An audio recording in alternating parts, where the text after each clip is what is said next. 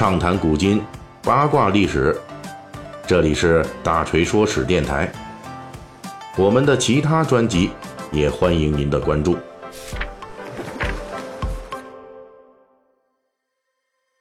我们《三国演义》细节解密啊，花了好多期啊，一直跟大家讲这东汉末年的各地诸侯啊，本来就是嘛，这个汉末乱世才有三国，嗯。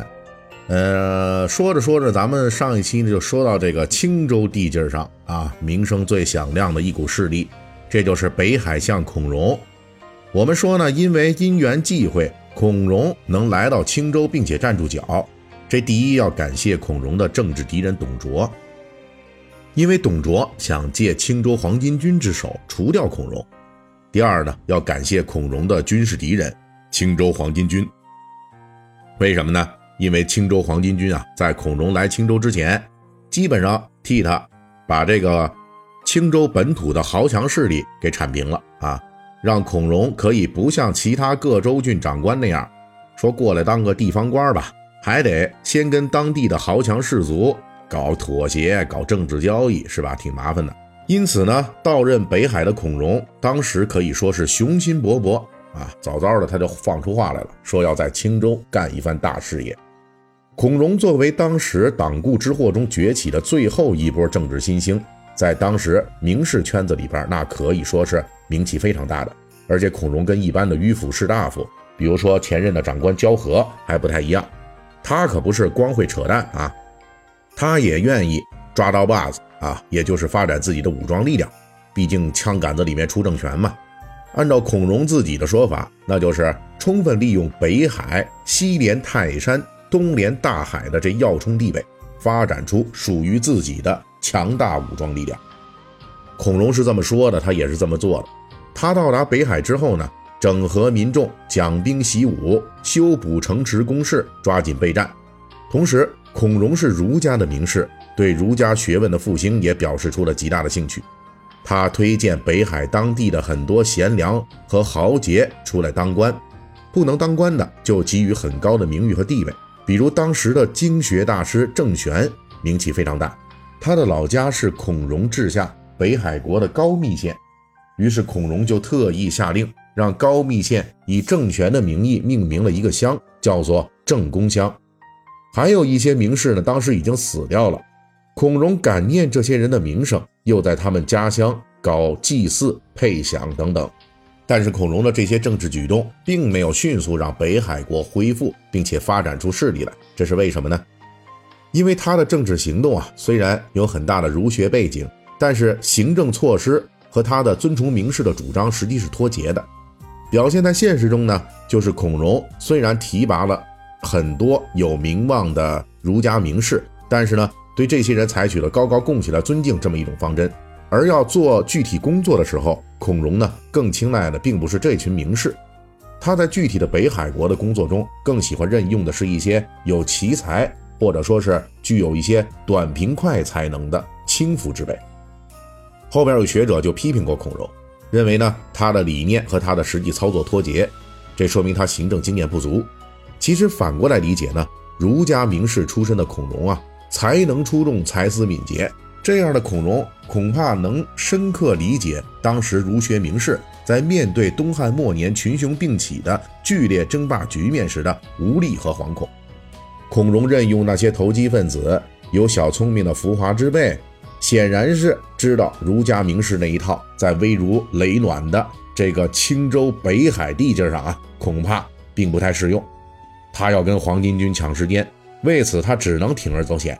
这个思路其实呢？并没有先例的证明，孔融身为党锢之祸时代的名士新秀，能够在群雄并起的年代率先强调要掌握自己的军队，足以见得他恰恰是自己是这个出身名士，但是他深刻了解当时这儒家的名士啊啊，脑子有点不太够用啊，有点不识时务，不掌兵啊，这就是儒家名士的这个弊病。为此呢，他采取了相应的补救措施。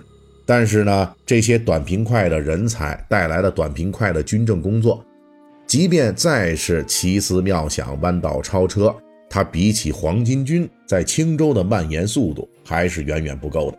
青州黄巾军北上冀州，被公孙瓒击败之后，很快就返回青州，而北海孔融带兵迎战，结果呢，被黄巾军给击败了，只能退保城池。后来，孔融收拾残兵和离散民众，又在北海恢复元气，结果又碰到黄巾军管亥带兵入侵北海，当时孔融又被围困。由此也可以看出来，孔融已经刻意整习军武了。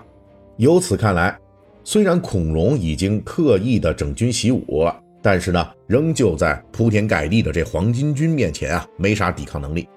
北海国的情况也没有像他想象中的有根本的好转啊。一方面呢，这因为这黄巾军实在是势力太强大；另一方面，孔融虽然强调要知兵掌兵，但是呢，毕竟他只是半路出家哈，并不是真的擅长打仗。孔融用面对黄巾的多次失败，证明了他在专业军事能力的方面的才能确实是不行的。大锤开篇说呢，我们要来分析一下这孔融为什么在青州地界上站不住脚。到了这儿呢，答案也就浮出水面了。孔融在行政方面的用人有问题，在军事指挥方面呢，他呢也是能力不足，欠债比较多啊。结果呢，就是根本没有时间让北海。在黄巾军的浪潮中获得喘息。这里我们可以拿孔融来对比另外一个当时地位与之相似的人，这就是同时期担任平原相的刘备。当时黄巾军管亥啊带兵围困孔融，孔融被迫派遣太史慈前去找平原的刘备求救。这一段历史被小说《三国演义》加工后完全就呈现出来了。小说中刘备的宽厚。太史慈的这种勇猛善战与忠义无双，都得到了淋漓尽致的表现。而且这里边大锤插一句：历史上的太史慈之所以这么玩命，舍生忘死，突出重围，替孔融搬兵，主要原因就是之前孔融的无心插柳。大锤上文就提到过，孔融到北海之后，曾经因为给名气大的名士搞过一批各种福利，包括是给钱啊，给东西啊，啊。而太史慈呢，当时也是在当地以才能闻名。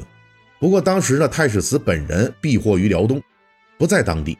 而孔融呢，思慕这样的奇人异事，于是就经常派人带钱带东西去慰问太史慈他妈。